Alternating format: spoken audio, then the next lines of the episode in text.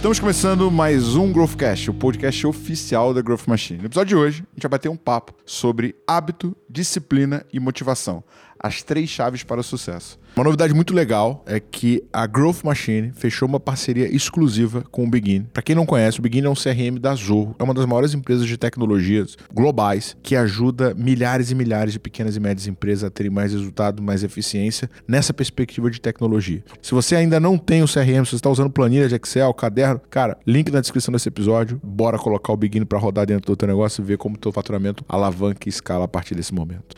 Musa, eu vou te falar, o pessoal fez um, um texto aqui tão grande para te descrever que. Pode começar, mas não precisa não, não, não, concluir. Nem, nem começa. Coloca aí médico, cara da bicicletinha e tá de boa. Não, não, não, não, não. não. Vamos honrar o trabalho do nosso time de roteiro. Eu, eu não vou fazer ele todo, mas vou, vou fazer a introdução, tá bom? Ah, por favor. Doutor Paulo Musi é médico.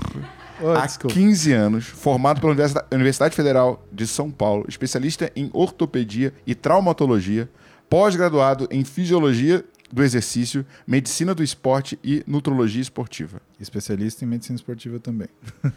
Aí.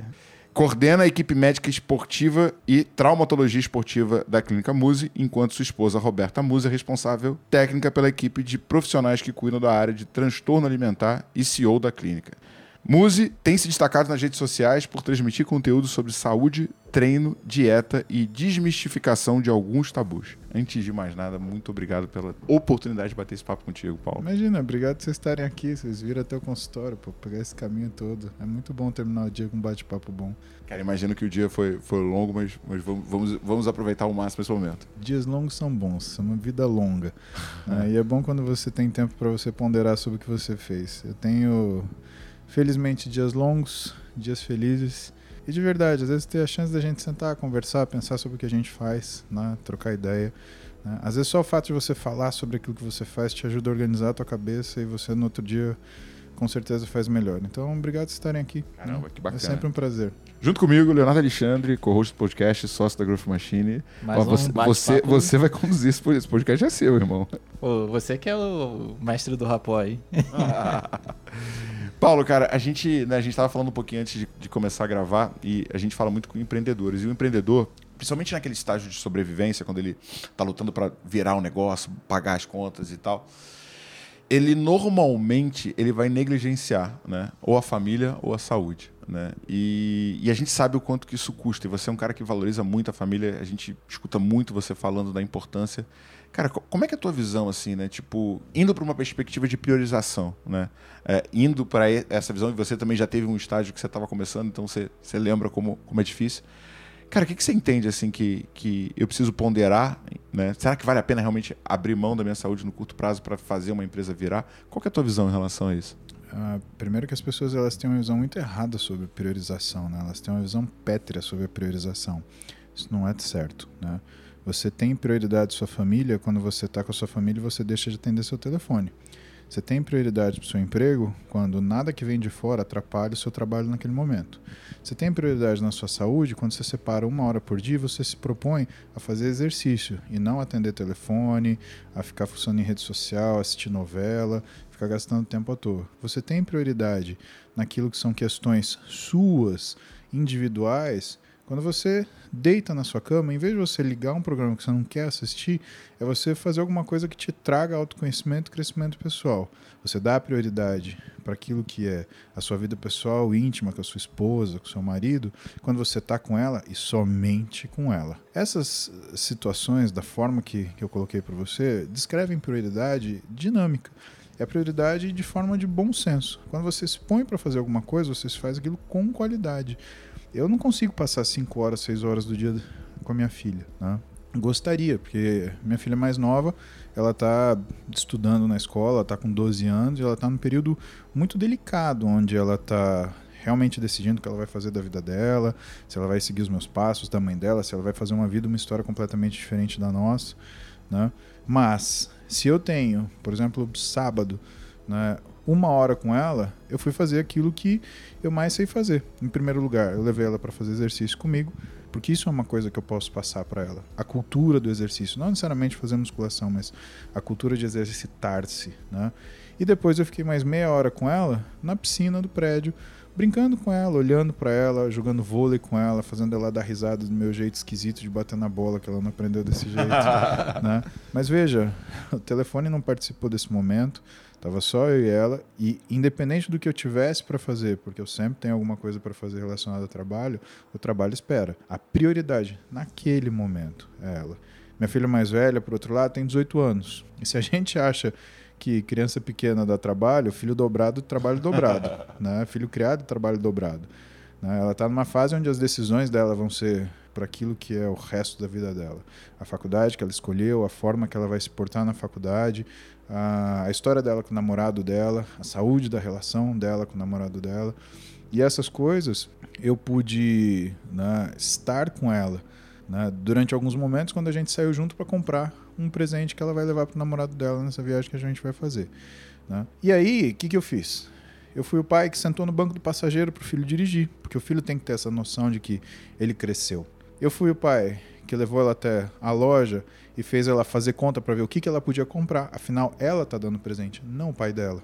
E isso é o tempo de qualidade que eu consegui, naquele momento, desenvolver com ela pequenas lições de como a vida acontece, aonde ela era a minha prioridade, para eu estar como espectador das decisões que ela tomava diante das coisas simples que a vida tem. Porque a gente não começa a vida do mais complicado, a gente começa do mais simples. Quando eu estou com a minha esposa, por outro lado, e eu tenho a satisfação de dormir ao lado dela todo dia, né? ela é 100% do que eu estou prestando atenção. Seja para a gente falar de coisas difíceis, porque nós somos um casal, e um casal não lida com coisas fáceis, lida com coisas difíceis seja para trocar carinhos em meio a situações difíceis, porque quando você está com a pessoa da sua vida e tem situação difícil, você vai fazer o quê? Você vai trocar farpa? Não, você troca carinho. Né? Lembra que a gente casa, né? A gente casa justamente para quê? Para dividir a tristeza, porque ela fica menor, e para somar o amor, porque ele fica maior. E por mais que eu gostaria de passar o dia inteiro com a minha mulher, porque eu gostaria realmente de que isso acontecesse, né? A gente não pode, né? A gente tem certas obrigações que fazem com que a gente se programe, mas é muito errado pensar que prioridade ela exclui as outras coisas. É a mesma coisa que foco, né? Uma pessoa de sucesso, ela não tem foco. Ela tem propósito e uma prioridade dinâmica. Uma pessoa que tem foco, ela não enxerga nada que está do lado dela. Por exemplo, iria para uma guerra se você fosse o soldado do seu lado, ele fosse um sujeito muito focado. Né? Se ele fosse muito focado, ele ia atirar para frente. Ele não, ver ninguém que ia estar tá atrás de você, do seu lado. Então você ia ter que proteger ele, não o contrário. Foco é uma das coisas, é uma das habilidades fundamentais para você ter sucesso, mas que as pessoas também usam errado, assim como prioridade. Essas coisas são dinâmicas. Você tem foco, você tem prioridade momentaneamente, quando uma coisa se apresenta. A gente não lida com todos os problemas de uma vez e a gente não fica livre de problema nunca. Então, quando uma pessoa fala para mim, ah, eu tenho muito problema, que novidade, todo mundo tem problema. né? Agora, você está pensando em todos de uma vez, o errado é você. Você está querendo se livrar de todos, você está errado também, porque a vida é isso. Olha o que, que acontece com as pessoas que têm grandes sabedorias para a gente para dividir conosco. São pessoas que trabalham até hoje. Não são pessoas que se aposentaram e estão confortavelmente vestindo seus pijamas, sentados nas suas cadeiras reclináveis assistindo Netflix. São pessoas que com 80, 90 anos, eles estão surpreendentemente né, vivos. E que eles estão dispostos a ensinar, não mais com palavra, porque é, aí eu tenho que emprestar o que é o conhecimento de um cara chamado Heckman, que foi um ganhador do Nobel, e que ele escreveu sobre o que, que é densidade cognitiva e nível de consciência. E ele fala que quando a gente atinge os 40 anos, a gente tem três vezes mais uh, capacidade de de atenção, de nível de consciência do que quando a gente tinha 20, né? Quantos anos você tem? 41. 41. Ótimo, 41. Fala para mim que todo dia você não pensa assim, puta, se eu soubesse isso quando eu tivesse 20. Nem fala, nem fala, nem fala. Isso daí é o nível de consciência. Quando você tiver 80, você vai ter o triplo ou quádruplo que você tem hoje. Você vai saber muito mais do que você tem hoje. Quanto você vai gastar da sua vida em atitude, quanto você vai gastar em palavra. Por isso que as pessoas sábias, elas te ensinam com exemplos. Porque elas sabem também que não adianta te falar. Aquilo que você tem de experiência, às vezes, muitas vezes, não é o suficiente para que você aprenda. Você tem que enxergar. Ou então você espera ter a sua experiência para você aprender. Só que aí sai caro, né? Diz que a pessoa inteligente aprende com os próprios erros, a pessoa sábia aprende com os dos outros. Né? Então, dentro disso, o que, que a gente começa a compreender? Se você começa a entender que a gente é um, um computador extremamente perfeito, mas que está sendo operado errado, você não tem que reclamar dos problemas, você não tem que colocar suas dificuldades. Você tem que entender como é que você funciona. Porque até o ponto de você entender como você funciona, aquilo que você conquistou foi na sorte, você vai perder pela sorte. Aquilo que você conquistou pela consciência e perdeu pela consciência, aí não. Aí é aprendizado. Mesmo que você perca, você recupera mais para frente. A história do foco, do propósito e da, da prioridade, então, ela entra nesse tipo de situação. Então, em primeiro lugar, você não tem que ter foco, você tem que ter um propósito. Qual é o meu propósito? Esse propósito ele não está linkado ao quanto você tem de dinheiro na sua carteira, porque isso é variável. Ele tem que estar tá linkado a uma coisa pétrea. O que, que são seus valores inegociáveis? É o seu casamento? É a sua família? São seus pais? É alguma coisa do mundo que ele não está no plano material de ser conquistado, ou seja, que você não pode comprar, vender, emprestar ou alugar? Isso é um propósito. E uma prioridade é a etapa necessária naquele momento para você atingir o seu propósito.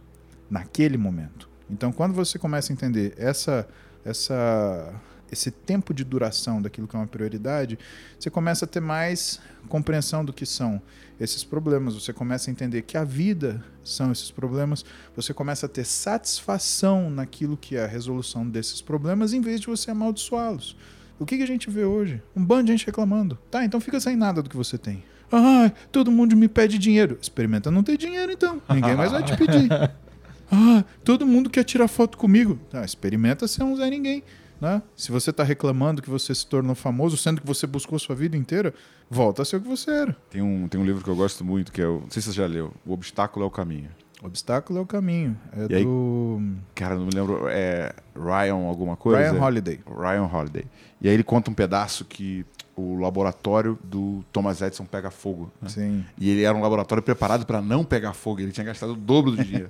né? E aí, Thomas Edison chegando em casa, o filho dele fala: os bombeiros mandaram você voltar. Né? E aí ele vai voltando. E aí ele vira pro filho e fala assim: ó, fala com a sua mãe, chama todos os amigos e manda eles virem para cá. Aí o filho meio que assustado assim: por quê? Porque esse show que vocês vão ver aqui, vocês nunca mais vão assistir de novo. Né? Estimava-se que tinha 50 milhões de dólares no dinheiro da época em estúdio queimado. Né? Só que o Thomas Edison falou, cara, eu já perdi o estúdio, né? Não tinha que fazer. Vamos, ao, no mínimo, aproveitar o show. Ryan Holiday ele tem dois livros muito interessantes. Ele tem O Obstáculo ao Caminho e ele tem também A Serenidade e a Forma. Esse eu não li. Né? Esse é muito interessante. Né? A, a quietude e a forma. É, o que, que, é muito interessante? Ryan Holiday ele é um cara muito uh, uh, requisitado para falar de neurociência dentro daquilo que é a psicologia Sério? da formação dele. E o que, que é muito interessante que ele analisa? Ele analisa exatamente o que a gente está discutindo agora, à medida que as pessoas elas desprezam o valor dos problemas e elas não sabem utilizar a calma. E uma coisa que eu falo todo dia, né, tentando né, muito, muito humildemente né, falar como ele para o pessoal na, na live de manhã, é, encontre conforto no desconforto. Quando você soma a obra do Ryan Holiday, você vê que ela é de uma conectividade impressionante, porque as respostas de, que ficaram pendentes em uma delas, ela está na outra. Tá, mas como é que eu, eu entendo isso? Né? É você tendo serenidade para enfrentar os seus obstáculos. O seu obstáculo não está lá para te matar, ele está lá para te ensinar. Ele é o caminho. Né? Exato. Ou você acha que quanto mais complexo vai ficar a sua vida, menos problemas você vai ter? Ou você vai delegar isso para uma segunda, terceira pessoa? É a mesma coisa. Ah, casei, já sei. Vou delegar a minha esposa para outro homem cuidar. Ah, casei. Tive filho. Ah, vou delegar para alguém cuidar. É que assim, a esposa e o marido ninguém delega, mas e os filhos? Ah, essa juventude está perdida, tá? Me fala quem que criou seus filhos. Porque a minha geração foi criada pelo pai e pela mãe. A geração atual, por um excesso de trabalho, né? Ela foi criada por cuidadoras, por babás, por funcionários. Então, quando você percebe que o seu filho ele não se assemelha aos valores inegociáveis que você tem, o que, que você tem que enxergar? Que quem está criando ele é a babá, a escola e a TV. Hoje nem a TV, a internet. Né? O problema da TV era um problema da nossa época. Né? Hoje, agora é a internet. Né? Hoje é, é, Que é pior é ainda, né? Que é muito menos regulada e muito menos direcionada. Exatamente, exatamente. Sabe que tem um cara, David Brooks, ele é um um grande crítico dessa era pós-industrial que a gente vive. Né? E, e tem um, um, e ele fala algumas coisas né, sobre isso. Ele fala, ele cita na, na obra dele um cara chamado Di Masi, que é um italiano que fala que sobre ócio produtivo. E são duas pessoas que falam do que é realmente a, a, a, a utilidade daquilo que você faz. né? Que é uh, o tempo onde você está em suspense no seu trabalho, que você está ruminando. Né? A tradução exata seria isso, né? que é o que eles chamam de overtime. Overtime não é o tempo a mais que você fica no seu escritório, é o tempo que você gasta a mais para fazer a mesma tarefa que você faria. E o grande problema que a gente tem hoje é o overtime. Tudo bem, a gente tem uma série de coisas para fazer, né? Só que aquilo que é a tarefa intelectual, ela é praticamente imediata. E hoje a gente tem muito mais tarefa intelectual do que tarefa laboral. Então por que, que ele fala era neo ou pós-industrial? Porque quando você pega, por exemplo, a Revolução Industrial, você tinha trabalhador trabalhando 16 horas por dia, sem final de semana.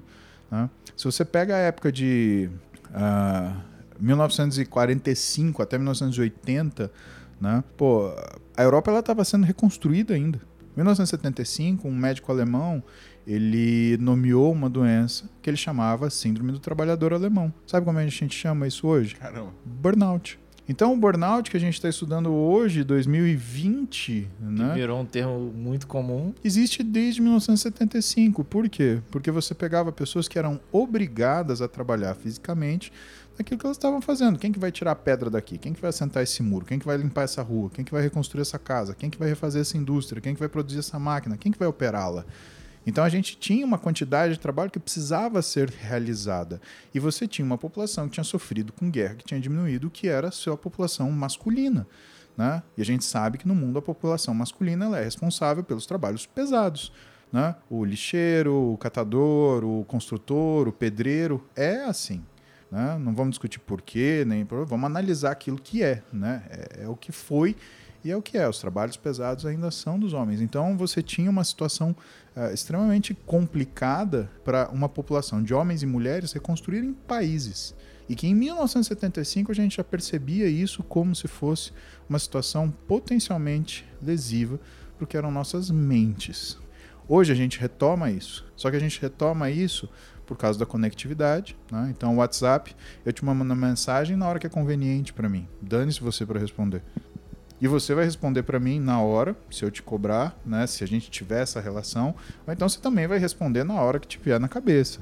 Ah, tem gente né? que fica puta se tu não responder manda três perguntas, assim, três, sinal, três pontos de interrogação. Tipo, você não vai responder, só que é tipo meia-noite do domingo. é. né? E a tua vontade é responder uma sigla, né? VT, não, a, a minha VTC. descrição do WhatsApp é assim: recebo 800 mensagens por dia. Não estou te ignorando. Vou responder. Porque, cara, não, não tem jeito. Né? E outra, é, nada meu tem notificação. Porque se tiver notificação, você não trabalha. Como é que você, como é que você vai trabalhar? Ah, fica uma tocação o tempo inteiro. Você, você por exemplo, você atende, né? Como é que você 150 faz? 150 mensagens por dia. Eu, depois que eu termino, aí eu faço, eu respondo as mensagens dos meus pacientes.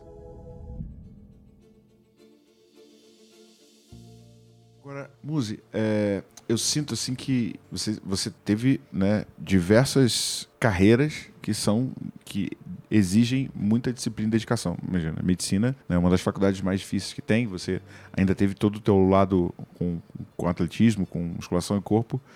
E as pessoas reclamam muito da, do desafio da disciplina, né? Porque começar alguma coisa é fácil, né? Você se manter depois que virou, deixou de ser moda. É. Né? E o Val Harave, ele fala uma coisa muito interessante que é, o nosso cérebro ele é uma máquina de buscar economia de energia, uhum. né? E, e, a gente é muito mais adaptado à época que a gente era caçador-coletor do uhum. que nessa época que a gente agora troca o nosso tempo por dinheiro. É, cara, você tá que... falando dos sapiens, né? Uhum. né? E aí não, ele tem aquela que ele fala, né, cara? Ficamos centenas de milhares de anos caçadores-coletores, dezenas de milhares de anos como agricultores e estamos a uma centena na cidade trocando o nosso tempo por dinheiro. É, e a gente sabe que vai ter essa armadilha, tanto da zona de conforto quanto do fugir daquilo que é repetitivo ou daquilo que exige um, um, um dispêndio de energia mais alto. Cara, como é que. Você olhando pelas duas pontas, né? Porque você olha tanto como atleta quanto conhecendo cientificamente o processo bioquímico que está acontecendo por dentro. Como é que você lida com isso e, e, e qual foi o teu, o teu ponto ali para desenvolver a disciplina que você tem hoje né, de estar tá no ponto que você está e o que, que, você diria para quem está buscando essa disciplina também? Você, é, é, completando, né? Você sempre foi assim? Você, tipo, você sempre ou teve algum momento da sua vida que você virou a chave e, e mudou sua rotina? Né? Vamos começar do último. Eu nunca fui assim, eu sou assim hoje. Ontem eu era menos que isso, antes de ontem eu era menos que isso. Eu só aceito que isso vai acontecer. Então, quando eu acho que eu não estou pronto para tomar uma decisão, eu não tomo, eu postergo. Quando são decisões que eu preciso tomar naquele momento, eu tomo, eu não espero. Eu gosto de voltar sempre no Yuval Harari que você citou, porque para mim o melhor livro dele é o Homo Deus. Não li esse ainda, comprei, mas não li. Então vou te fazer uma resenha crítica muito rápida. Né? Hoje a gente vive a, a época do dataísmo. Né? O que é importante para você são os dados, onde a gente virou quase imortal. Isso fez a gente desconectar com a divindade. E é muito interessante porque uh, quando você olha livros que tratam daquilo que é a situação humana, né, tentando te explicar alguns porquês das coisas, você percebe que o Valorari ele tem uma visão muito crítica sobre essa necessidade que a gente tem de dado e de dominar as coisas e de ter o conhecimento e de né, superar o que são limites insuperáveis, né, ou seja, de overcome, de, de você superar. Né. Agora, entenda que quando você se desloca da divindade, e aí vamos pegar um cara do Brasil, vamos pegar Leandro Carnal. No canal ele fala que a divindade é uma viagem naquilo que é o solitário e que uh, três homens eles descobriam a divindade dentro deles na solidão: Jesus, Buda e Mohammed. Sim, no deserto, um na caverna e o outro debaixo de uma macieira. E olha que interessante. Se você uh, entender o que ele fala, né, que você precisa da solidão para você se conectar com o divino, é só na intensa solidão que você vai buscar uma explicação espiritual e entender o que, que é a sua alma, né, você começa a se perguntar qual é o valor da divindade. E para você entender qual é o valor da divindade, que daqui a pouco a gente volta para o Valorari, calma, segura essa ideia, segura essa ideia né? porque o Homo Deus está falando que a gente está quase no patamar de divindades, né? A gente tem que entender o que são os, os, os, grandes valores daquilo que a gente faz. O irmão de Stephen Hawking ele escreveu um, um é, ele continuou um trabalho do, do, do físico, né? que chama Poder versus Força. E o que, que o Hawkins fala? Ele fala que o poder e força são coisas diferentes. Poder é o que você pode fazer. Força é o que você aplica de uma, forte, de uma forma antinatural sobre algo que você quer que aconteça. Então, a verdadeira estrutura do desenvolvimento não é a força, é o poder. É você poder fazer. A força é a tentativa de. E quando ele fala isso, ele fala de situações humanas, de qualidades humanas, e ele alavanca o que são qualidades. E que a qualidade que ele vê que é mais importante é a serenidade e a paciência. Em quem ele viu isso? Em Buda, Jesus Cristo, Hare Krishna e Krishna. Faltou Mohammed, mas com certeza, se ele fosse muçulmano, ele colocaria.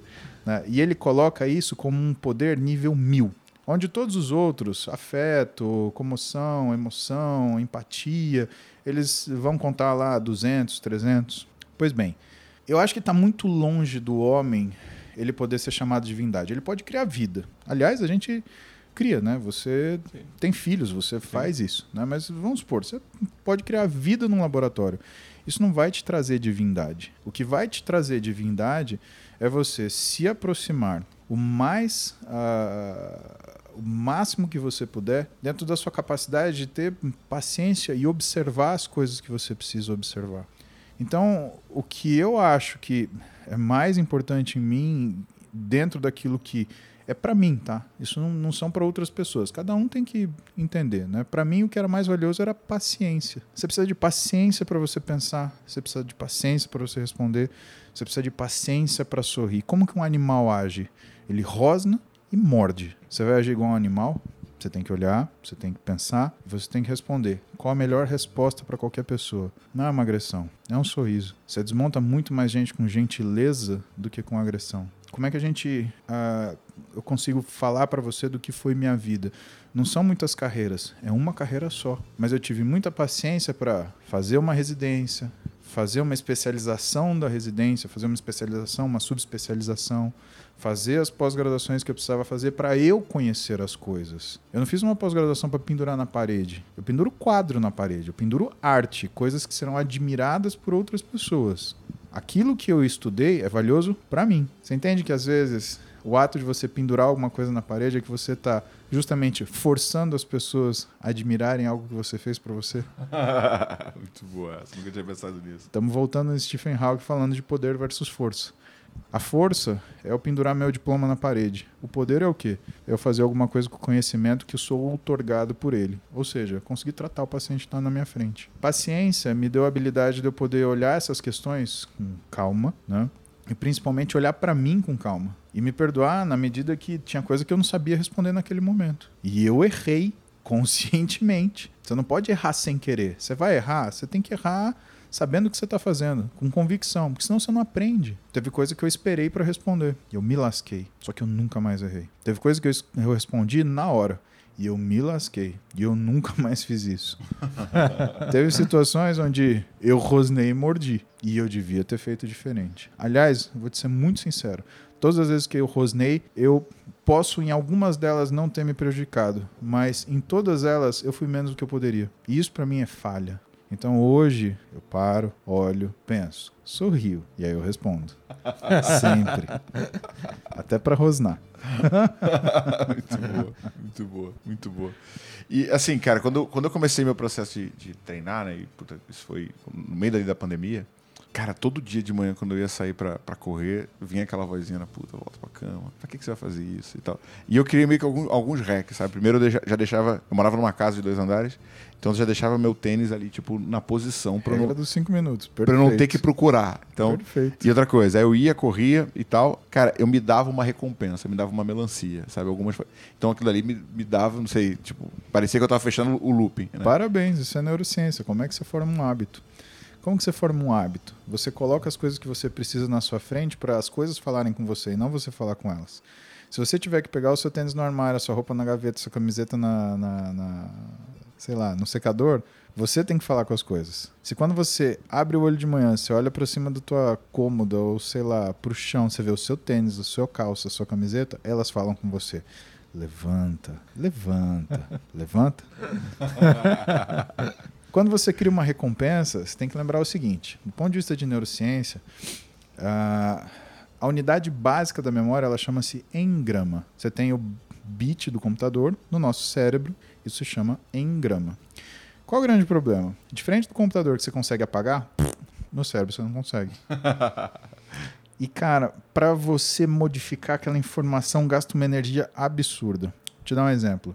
Você chegou a fazer cursinho? Fiz, fiz. O que, que foi a matéria mais difícil que você estudou no cursinho? Química. Não foi a que você pior aprendeu na, na, no colégio? Foi. Você teve que apagar todo o desgosto que você tinha estudando química no colégio, o que você aprendeu errado porque você estudou para passar na prova, para conseguir aprender o certo para você conseguir passar de ano.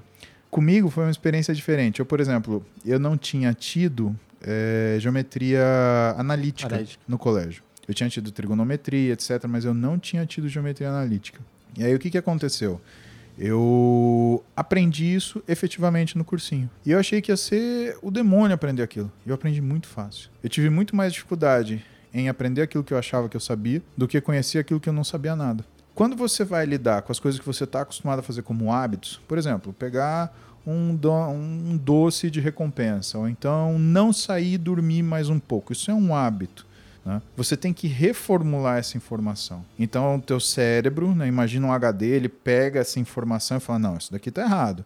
Então, vamos colocar algumas coisas nele. Vamos colocar o tênis novo, vamos colocar a camiseta antitranspirante, vamos colocar os shorts que não me deixam assar, vamos colocar o smartwatch. Vamos colocar a melancia que você vai comer depois. Opa, isso daqui é legal. Vamos fazer isso? Vamos. E aí existe uma média. Uh, a média são 66 dias.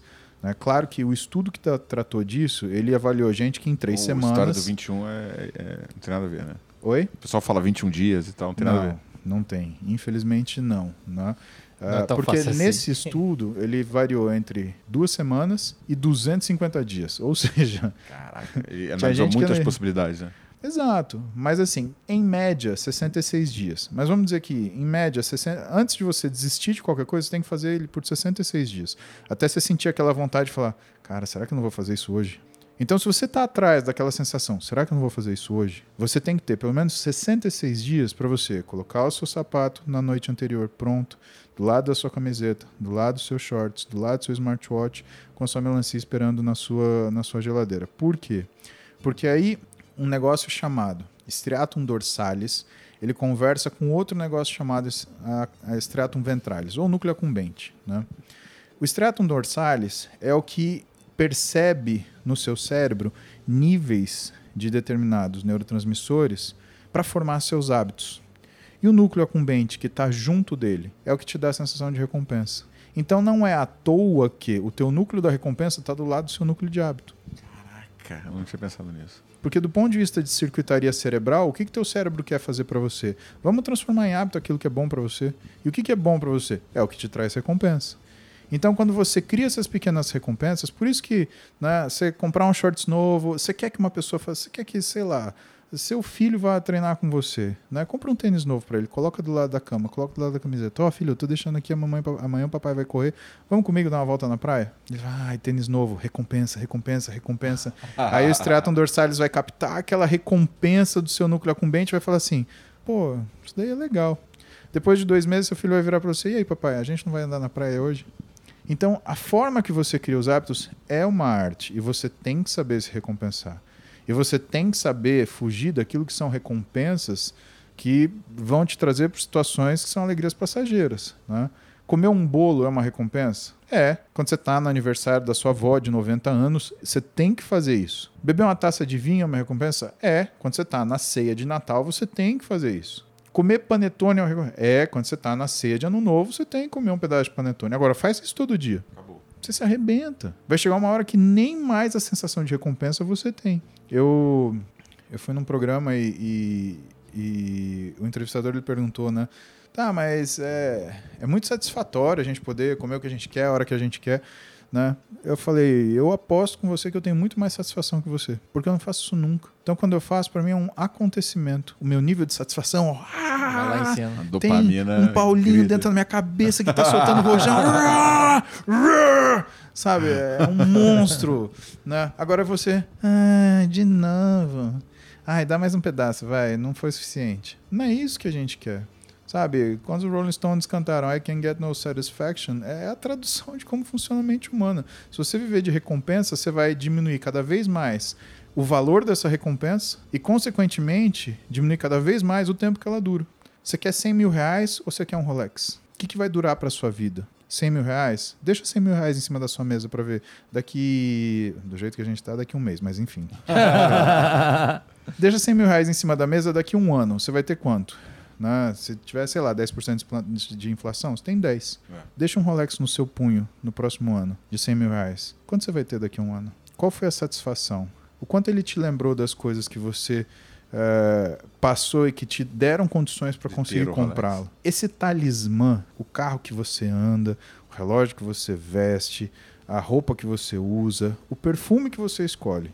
Essas coisas elas têm de lembrar de todas as coisas difíceis que você de novo, né, viveu na sua vida. Porque a vida é difícil.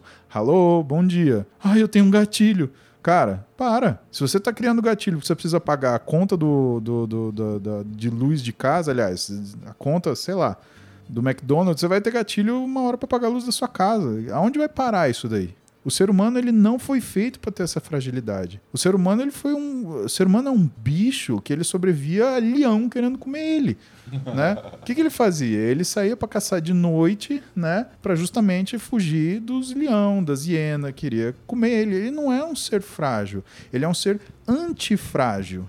Então, quando a gente olha e aí a gente junta tudo que a gente falou até agora, a vida cheia de problema, como que a gente, o que, que foi o valor para mim mais importante para conseguir determinar o que, que eram meus objetivos, né?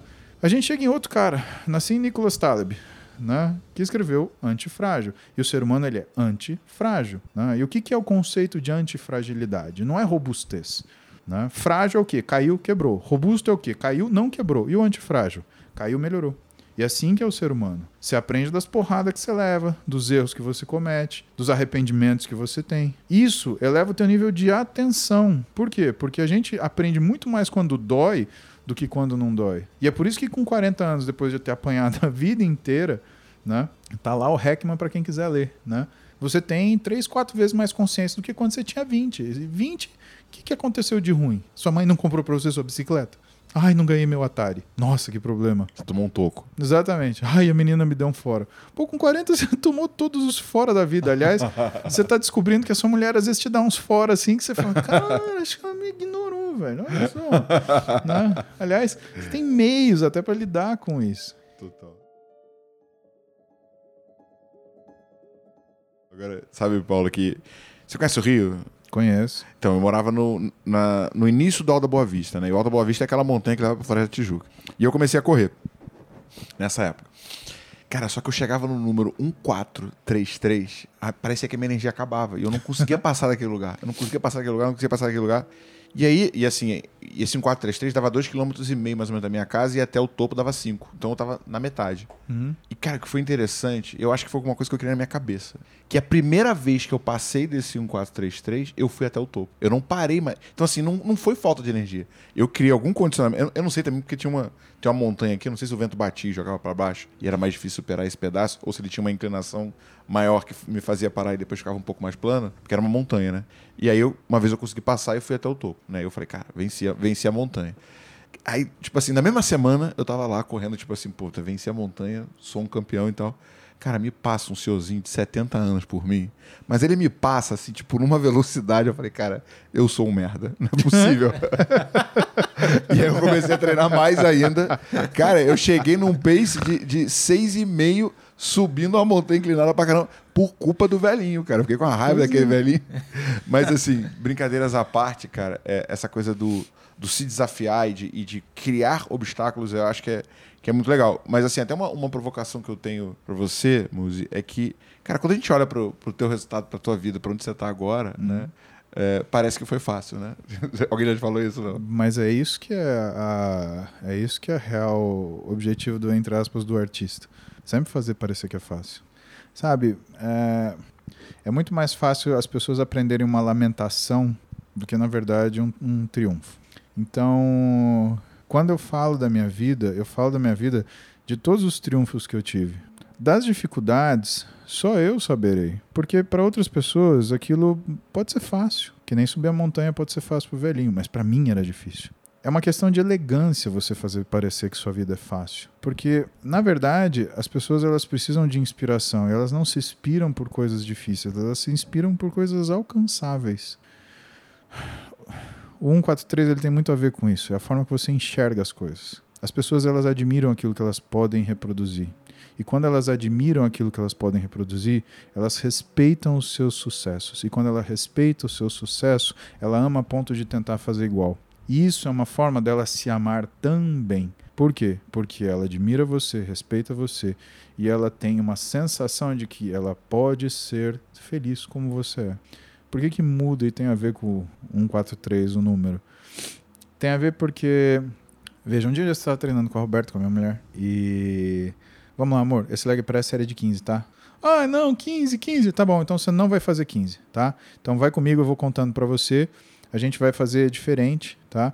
E eu vou eu vou só cantando para você e você vai fazendo repetição, tá bom? Ah, tá bom. Então vamos lá. Um, dois, três, mais três. Um, dois, três, mais dois. Quando ela perdeu a conta completamente, ela só tava empurrando. Aí eu peguei, pode guardar. Ah, nossa, 15 é difícil. Eu falei, deve ser, mas você fez 20. ah, eu falei, então. Uma das coisas que a gente lida, né? Cara, você tem um peso absurdo que vai cair em cima de você. Você tem que ter, né, alguma forma de enganar teu cérebro, porque senão você fala, nossa, falta 14, né? É que nem prender a respiração. Diversas vezes ao longo do dia você para de respirar. Para. Agora, olha só, vamos fazer um exercício nós três aqui. Solta todo o ar do seu pulmão. Não respira. Aguenta aí. Vou contar aqui. Fica sem respirar. Vou contar 30 segundos. Olha a vontade que tá dando de respirar. Tá foda, né? Passou 5 só. Agora, ó, 10 segundos. Aguenta mais 20? Dá mais 5 segundos. Isso. Olha só. Vou liberar para você respirar um pouquinho antes, tá bom? Respira. Olha a satisfação que deu. Não deu uma puta satisfação? Você ficou 30 segundos sem respirar. Cara, a forma que você olha as coisas é importante. Por isso que, é, é, sabe? é, e aí a gente volta no propósito, porque o propósito é a forma de você olhar as coisas. Você sabe, eu eu sempre quis ter algumas coisas a título de brinquedo, né? Eu sou homem, eu tenho brinquedos, né? Eles mudam o preço, mas são brinquedos. E, só que eu nunca tive coragem de comprá-los. E a minha esposa, a Roberta, ela é uma mulher muito ousada, né? E ela, ela olha pra mim e ela. Eu acho que ela se compadece. E ela. Eu acho que ela gosta muito da, dessa criança que ela enxerga. Porque foi o jeito que eu conheci ela. E um belo dia eu gostava de ver um carro e todo dia que eu chegava eu tava no YouTube, não sei o quê, vendo coisas sobre o carro. Né? Tava até chato. Ela falou: Não, você não tá olhando coisa de carro de novo. Olha qualquer coisa, olha a mulher. Mas não vai me olhar carro. né? Que tava chato. E foi meu aniversário. Ela me levou na loja e comprou o carro para mim. Né? E que é uma história que ela conta muito bem, porque não deixaram eu entrar na loja, acharam que eu era. Cara, acharam que eu era um mendigo da rua, porque eu tinha acabado de treinar. Chegou com a roupa aleatória, né? Cheguei aleatório com meu chinelo e meia. Eu falei, não, não entra aqui não. Mas essa é outra história. E aí, um dia a gente tá no carro, né? Logo depois, depois de uns seis meses, quando a gente se habitua, porque né, tudo tudo isso se habitua. Você pode comprar o carro mais caro do mundo, o carro mais moderno do mundo. Depois de duas semanas, três semanas, é, é o seu carro. É, tem o teorema da felicidade que ele, ele mostra assim o um gráfico de satisfação, né? É, enquanto a expectativa. E assim que você realiza, ele vai lá embaixo de novo, porque não é mais. Que tem, tem, tem relação com a dopamina. Mas um cara que estuda muito isso é um psicólogo de Harvard chamado Dan Gilbert, que é um cara sensacional, né? Mas a gente fala do Dan Gilbert depois. E aí, ela me deu esse carro de presente, a gente estava andando com o carro e é a questão do poder da escolha. Existia um carro que era uh, mais famoso do que o carro que ela tinha me dado de presente. E que eu tinha feito uma uma cara, uma fantasia em torno dele. Nossa, porque quando eu tiver, aquela coisa de criança, sabe? Enquanto você tiver, quando você tiver, quando você tiver. E quando eu pude ter, que, que foi o mais importante? Não foi comprar a Uber, é poder escolher. E quando a gente fala para as pessoas em relação a propósito, de sucesso, não é você ter dinheiro para comprar o carro que você quer. Ou mais que isso, não é você ter o carro, é você ter a escolha de. Eu posso comprar o B, posso comprar o A ou posso comprar nenhum. Eu acho que eu sempre pautei minha vida por ter escolhas ou fazer escolhas que nunca fechassem meus horizontes. A única. Né, e quando você fala assim, ah, mas por que você casou? É porque ter filhos é ampliar os horizontes. Por que você teve duas filhas? Ué, porque quando eu tenho duas filhas, eu tenho o dobro de, de pessoas na minha família. A minha família cresce, ela não diminui. Hoje eu consigo sentar com a minha esposa e admirar a minha filha de 18 anos sendo uma mulher. Minha filha de 12 anos descobrindo o que é amadurecer e, e, e ter a satisfação imensa de ver que são pessoas que aprenderam com a gente essas, esses valores negociáveis de caráter e que são melhores que a gente. Isso foi meu pai que falou para mim. A gente não tem filho para ser pior que a gente, tem filho para ser melhor que a gente. Caraca, que aula, que aula. E Muzi, é, olhando assim para os obstáculos que a gente enfrenta ao longo do, da nossa vida e, e, e, né, eu gosto muito da palavra resiliência, né, que é a capacidade de se adaptar, né, a uma pressão externa e depois voltar para o teu estado original. Cara, o que, que se diria, né, para os empreendedores que estão ouvindo a gente e que a gente sabe que a gente não está num, num, período tranquilo, né, tanto as variações econômicas, mudança de governo, guerra e Enfim, tal, Enfim, sim. Né, tem bastante, não, não falta ferramentas para exercitar nossa resiliência, né? cara, e, e você é um cara assim, cara, que. Tipo assim, não, você sempre tá muito alto astral. É claro que a gente tá vendo o teu palco, não o teu bastidor, né? Mas o que, que você imagina que dentro da tua jornada foram as decisões que realmente fizeram a diferença para você chegar onde você tá agora? E se você tivesse, pudesse dar uma dica, né? Pro Paulo lá fazendo residência ou tipo, recém-saído da faculdade, sabendo o final da história. Eu sei que você vai falar que, tipo, o processo faz parte, do, né? o obstáculo é o caminho. É, holiday. É, mas, cara, o que, que você deixaria, assim, de dica ou de grande reflexão que você acredita que foi fundamental para a construção do Muso de hoje? Cara, eu vou fazer um exercício que meu pai fez comigo. Quando, ah, quando eu me senti desesperançado, eu estava no telefone com meu pai, meu pai ele virou para mim e falou assim: Você está sentado na sua cadeira? Eu falei: Tô. Põe a mão na sua mesa. Percebe que sua mesa não vai sair daí. Se imagina daqui um mês. Sua mesa vai continuar aí. Você vai continuar sentado aí. Saiba que o que você vai fazer é exatamente a mesma coisa que você sempre fez. Ele falou: Sabe, Paulinho, a, a gente tem um jogo de luzes muito forte em volta da gente. Só que a realidade é uma só. É aquela que a gente constrói. E enquanto você tiver sua mesa e a sua cadeira, você vai estar sentado fazendo a mesma coisa. E nada vai te tirar daí. Se eu fosse falar alguma coisa para alguém, eu não tenho a sabedoria do meu pai para reproduzir. Mas eu começaria do jeito que ele falou. E eu uh, diria para essa pessoa: em primeiro lugar, aposte na paciência. Em segundo lugar, reconheça a sua identidade. Em nenhum momento você se refaz, você se reconstrói, você é sempre o mesmo. A única coisa que acontece é que essas luzes fortes que permeiam você às vezes muda de cor e te dá a sensação que você é uma pessoa diferente. Você não é, você não muda. Dentro disso, sabendo que você não vai mudar, tente fazer a coisa mais difícil do mundo, que é melhorar. Por que, é a coisa mais difícil do mundo? Porque melhorar pressupõe que você tenha condições de enxergar em você coisas que você ainda não é. E como que você faz isso? O americano ele fala assim: own your problems, own your mistakes. Né? Apodere-se, ou seja dono dos seus erros, seja dono das suas dificuldades. Não tenha medo. Como o Ryan Holiday que você falou, né? O, o obstáculo é o caminho, aí a gente vai para o outro. Né? A serenidade, na verdade, é, é a chave. Né? É esse o título do livro. Serenidade é a chave. E conforme você for abraçando esses problemas, perceba que eles não mudam o seu status quo. Eles não mudam sua cadeira, eles não mudam sua mesa, mas eles te fazem mais treinado para você lidar com mais problemas. Eu eu vi recentemente que, sabe, o, o Elon Musk ele fez um um tweet onde ele deixou uma, uma pergunta, né? Se ele deve deixar de ser o CEO do Twitter ou não, e que naquele poll ele ia decidir isso. E cara, eu olhei assim, o pessoal alucinado. Ah, deve ser um chato. Ou então gente falando assim, responda sim essa pergunta agora. Alucinado. Cara, o cara ele tem 122 milhões de seguidores no Twitter ele é o dono do Twitter. Você acha que muda alguma coisa? se ele é o CEO, se, se ele, ele, não, não é. é. o CFO, se ele é. Cara, ele sentado no vaso, ele pode dar um telefonema pro CEO e falar: faz assim. O cara vai falar assim: ok, chefe, obrigado. e vai ter que tomar todas as pauladas que ele tinha que tomar. Então, sabe, é, é, você tem que se importar não com as luzes que estão jogando em você, porque você vai ficar roxo ou amarelo. Você tem que se importar se sua cadeira está lá e se a sua mesa está lá.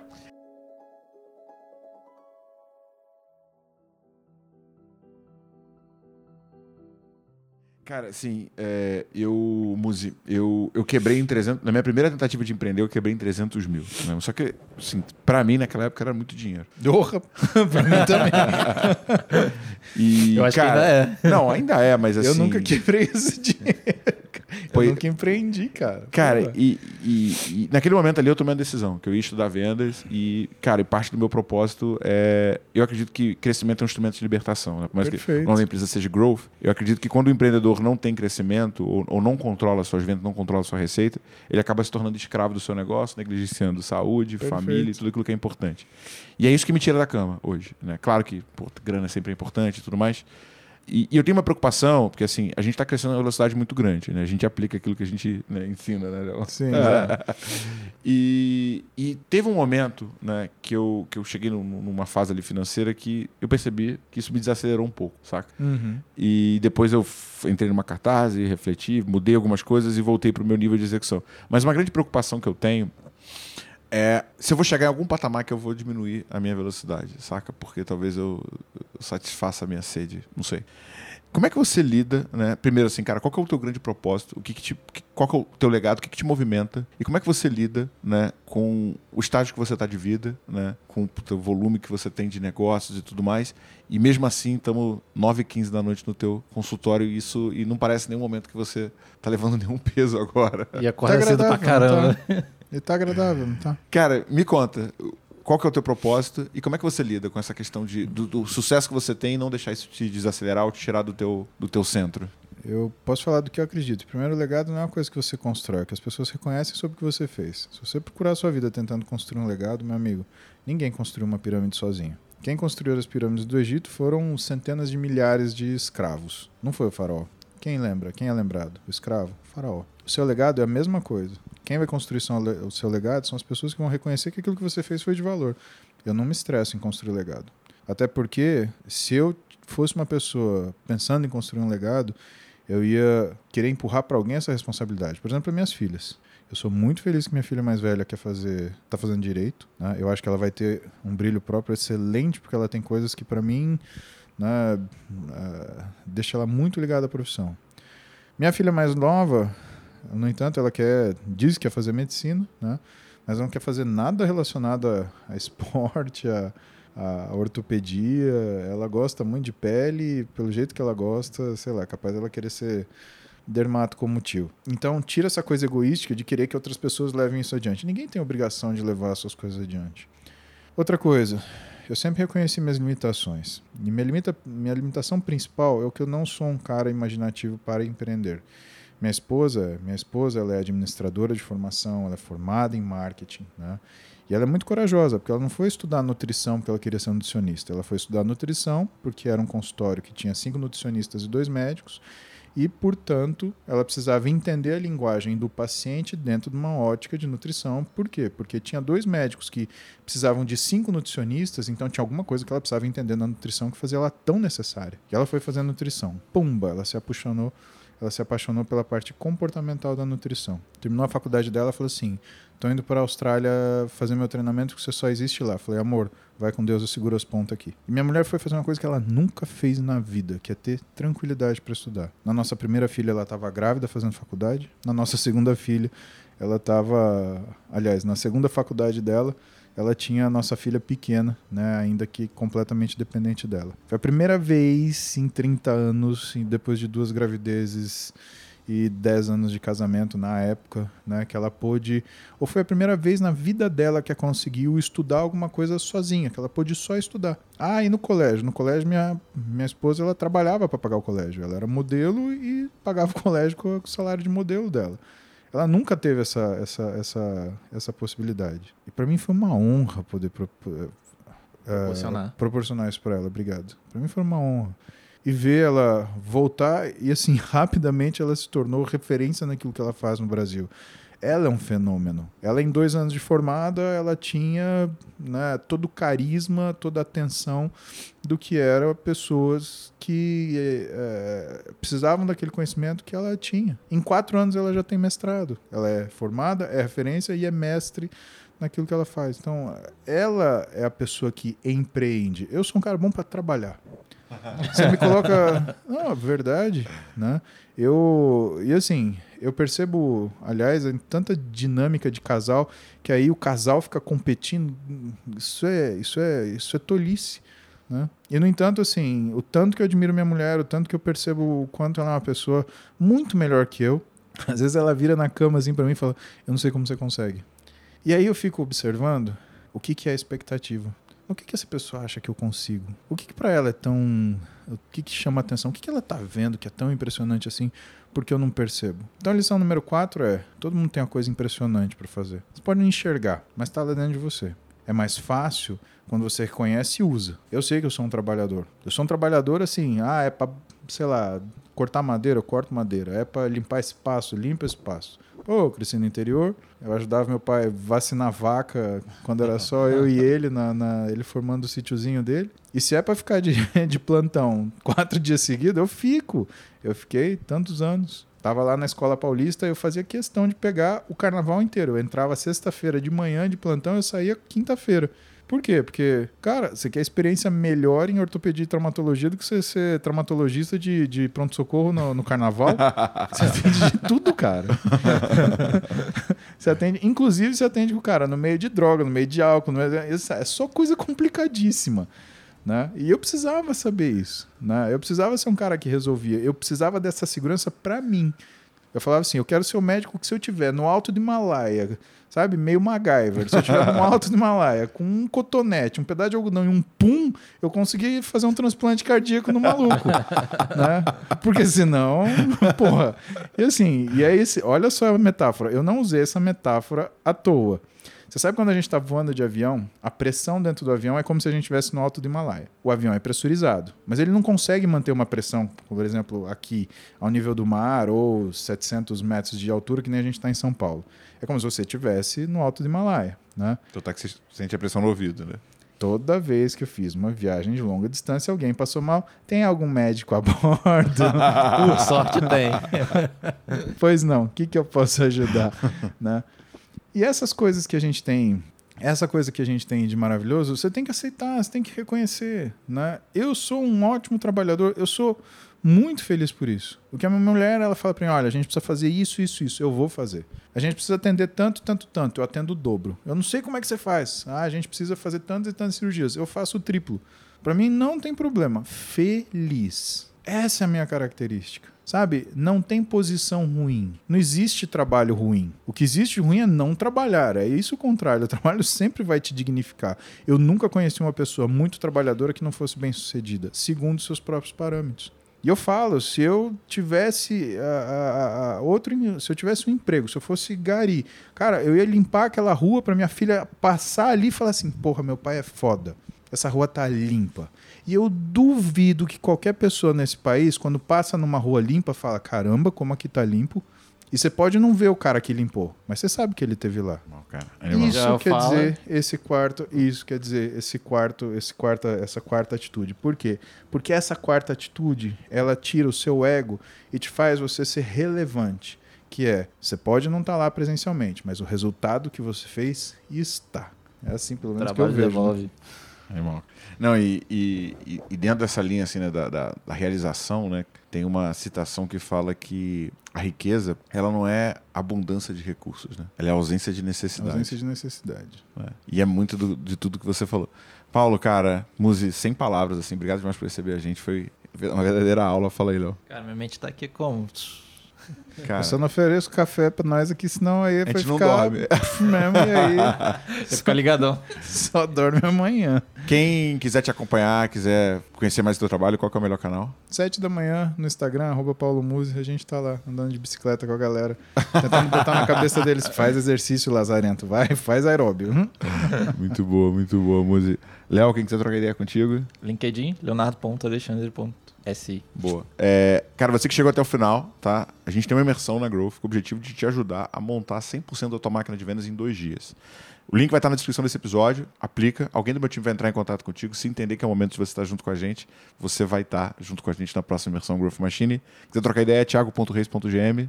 E mais um pra conta, né? Mais um. Valeu, galera.